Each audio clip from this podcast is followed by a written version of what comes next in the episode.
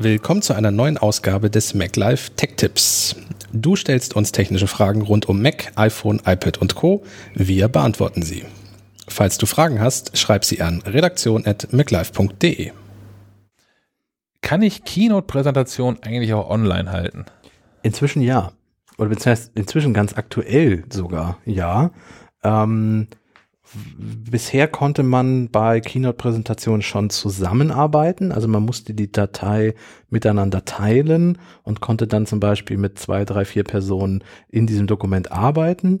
Ähm, aber mit jemandem, mit dem man Sachen nicht geteilt hat, die, eine Präsentation zu halten, das ging bisher nicht. Jetzt geht das. Und zwar ist das auch nicht wirklich versteckt. Es ist einfach oben ähm, neben dem Start Startbutton in Keynote gibt es jetzt den Schalter Keynote Live. Ähm, und auch auf der Webversion, also es gibt ja Keynote auch als äh, browserbasierte Webversion unter iCloud.com, da geht das auch. Ähm, es gibt einen kurzen Assistenten, der einem erklärt, ähm, wie man Leute dazu einlädt, wie man den Link verschickt und solche Dinge. Äh, und wer möchte, kann auch ein Passwort setzen, was unter Umständen ja auch nicht unwichtig ist. Zum Beispiel, wenn man jetzt ein Webinar hält, also so ein, so ein Seminar online, äh, und zum Beispiel die Teilnehmer zahlen müssen dafür, dann wäre es natürlich gut, wenn man denen vorher das Passwort gibt mhm. und äh, jemand, der nicht bezahlt hat, dann ohne Passwort auch die Präsentation nicht rein kann. Wie kann ich E-Books auf dem Mac erstellen?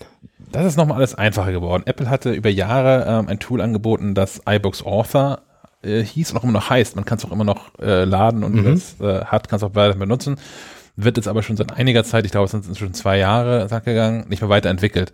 Denn die Funktionalität ähm, ist in Pages gelandet. Pages, Apples Pendant zu Microsoft Word als Teil von, von, von iWork. Ähm, man erstellt seine, seine Dokumente, seine Bücher da drin und ähm, exportiert die hinterher. Ähm, über Ablage exportieren und dann EPUB. Und man kann es auch von da aus, aus demselben Menü, direkt in ähm, Apple Books veröffentlichen, wenn man das gerne möchte. Wenn man das als ähm, EPUB exportieren möchte, muss man noch eine andere Option hinterher ähm, wählen. Und zwar, ob man das in formatierbarem oder festem Layout speichern möchte. Ähm, formatierbar heißt, dass das anzeigende Gerät daher, sei es ein, ein iPad oder sei es ein Amazon Kindle oder was auch immer, ähm, Einfluss darauf nehmen kann, wie die Seiten gelayoutet sind. Zum Beispiel also auf die Schriftgröße oder auf die Laufbreite des Textes.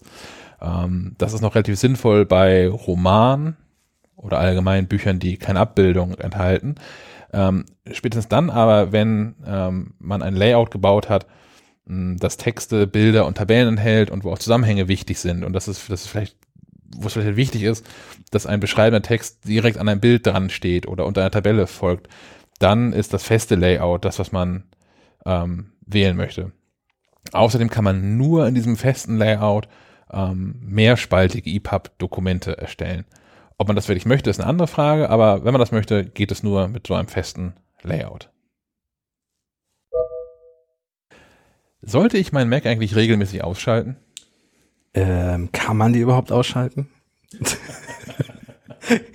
Äh, also es gibt noch immer Macs und das kritisieren wir regelmäßig und jedes Mal, wenn neue Macs vorgestellt werden und ich hoffe, dass es bald mal aufhört.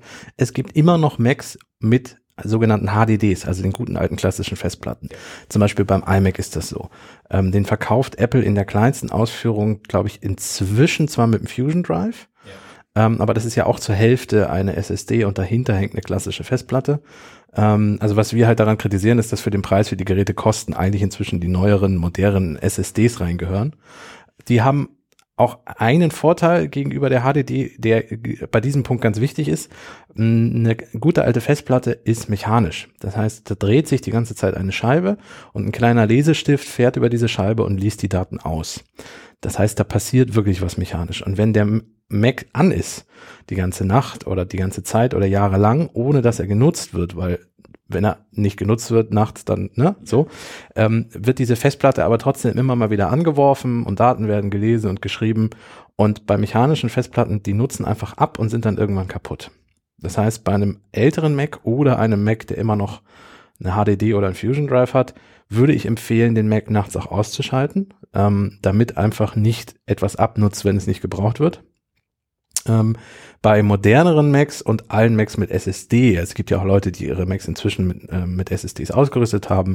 Ältere MacBooks kann man ja zum Beispiel problemlos aufschrauben und einfach die alte Festplatte gegen SSD austauschen. Das ist auch ein guter Tipp, damit das Gerät insgesamt schneller wird. Äh, das ist nämlich der zweite riesige Vorteil der SSD.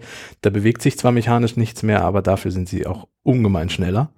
Ähm, und für die Personen, ja, also ich muss ehrlich gestehen, mein MacBook hat eine SSD, ich schalte es so gut wie nie aus. Ähm, hat den Grund, wenn ich das in den Energiesparmodus schalte, natürlich verbraucht der etwas Strom, aber die Kosten sind minimal, die man über das Jahr gerechnet damit spart, wenn man ihn ausschaltet. Ähm, ja, ich weiß nicht, ich, ich sage jetzt keine Eurozahl, wie viel das ist, aber es ist nicht so, also ich glaube, es ist nicht mal ein Kaffee, den man sich am Ende davon kaufen kann. Ähm, oder eine Tüte Pommes. So, äh, deswegen muss man das überlegen. Wenn man das aus Gewohnheit bisher immer gemacht hat, schadet es auch nicht. Es ist jetzt nicht so, es gibt ja beim Auto diese wunderbare Diskussion Start-Stopp-Automatik und verbraucht man beim Start nicht mehr und was ist denn das und so. Das ist für den Mac egal. Also wenn der hochfährt regelmäßig oder nicht, das ist wurscht. Ich mache es einfach aus Faulheit nicht, dass ich ihn ausschalte nachts. und auch Zeit ist ja inzwischen ein minimaler Faktor geworden. Ne? Ja. Also die, die, die neuen Macs und SSDs, wenn man ihn ausschaltet, starten ähm, so schnell hoch. Und das ist das, der Faktor ist auch völlig Banane. Ja, vor allem, ähm, also ich nutze mein Mac ja als Arbeitsgerät. Mhm. Das heißt, wenn ich den auf den Schreibtisch stelle und anschließe und einschalte, bis ich dann auch, also ich würde mir dann, ich mache mir ja noch mal einen Kaffee oder ich komme erstmal an, ich stelle die Tasche ab und so und bis dahin ist der Mac locker hochgefahren. Also das Zeitproblem wäre eigentlich auch nicht. Es ist einfach nur Faulheit. Also es ist eine, religi eine, eine, religiöse Frage. Es ist eine religiöse Frage am Ende, ob man, ob man den Mac nachts ausschaltet oder nicht. Wie gesagt, nur Leute mit älteren, mit Festplatten sollten generell drüber nachdenken, das auch zu tun. Du hast auch eine Frage? Schreib sie an redaktion.maclife.de.